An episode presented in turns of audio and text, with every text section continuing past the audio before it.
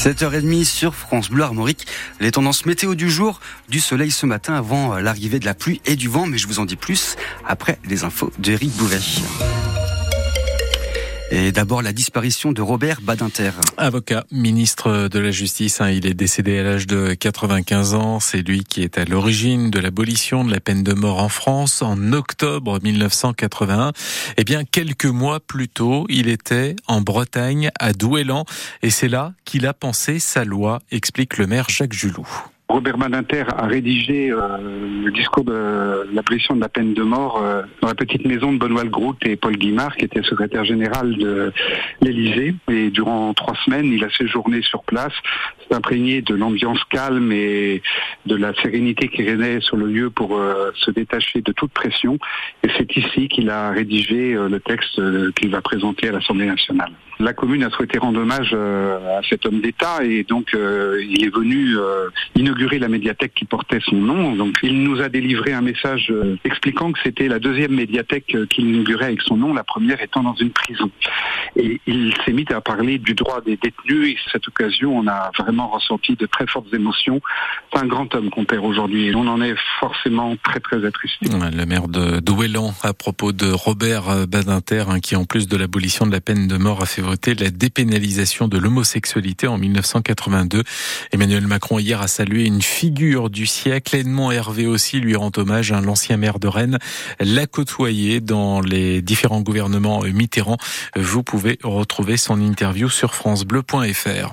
C'est aussi sur francebleu.fr la photo d'un homme de 66 ans porté euh, disparu depuis mardi dans le secteur de Janzé.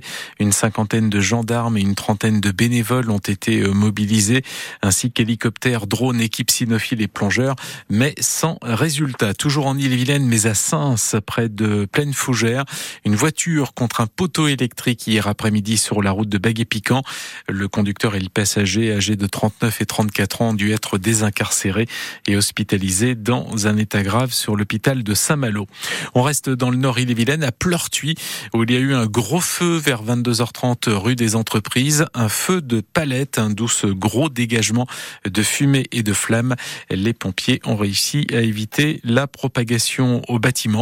Et puis je vous rappelle qu'en lien avec la panne de la ligne B du métro de Rennes, il va y avoir du chômage partiel chez Keolis à partir de lundi.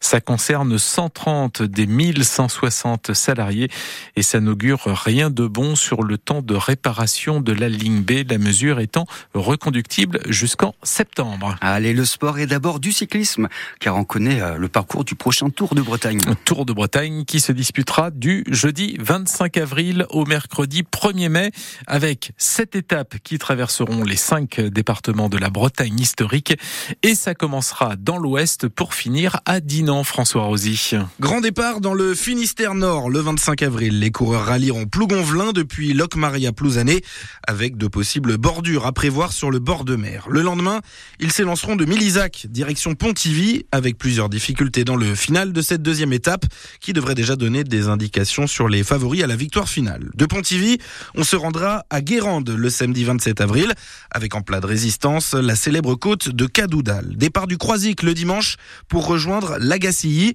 d'où sera également donné le départ de l'étape suivante avec une arrivée à Saint-Main-le-Grand, l'occasion de mettre à l'honneur la ville de Louison-Bobet. On fêtera l'an prochain les 100 ans de la naissance du mythique coureur breton. Le 30 avril, ce sera l'épreuve reine entre Saint-Onin-la-Chapelle et Louvigné du désert, avec pas moins de 6 côtes de première catégorie dans le final.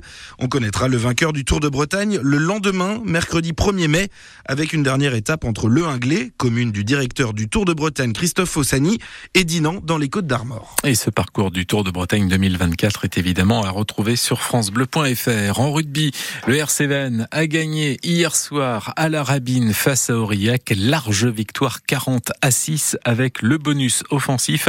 Ça permet au Vantais de reprendre la tête du championnat de Pro D2 avec un tout petit point d'avance sur leur nouveau dauphin Béziers, vainqueur lui à Montauban.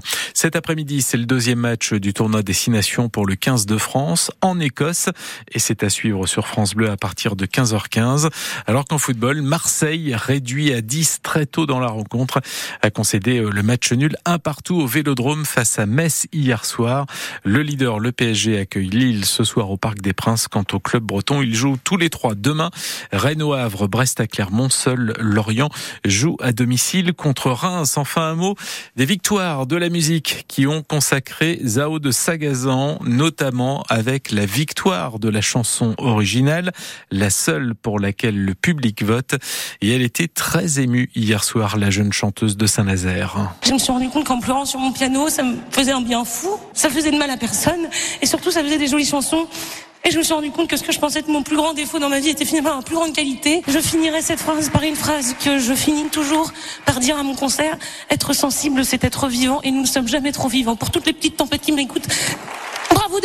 Merci infiniment. La Zao de Sagazan qui a remporté quatre victoires hier. A noté aussi deux gagnants ex aequo au titre d'artiste masculin de l'année, Gazo et Vianney. Ayana Kamura, elle, remporte la victoire de l'artiste féminine et Yamé celle de la révélation masculine. Vous avez évidemment tout le palmarès sur francebleu.fr.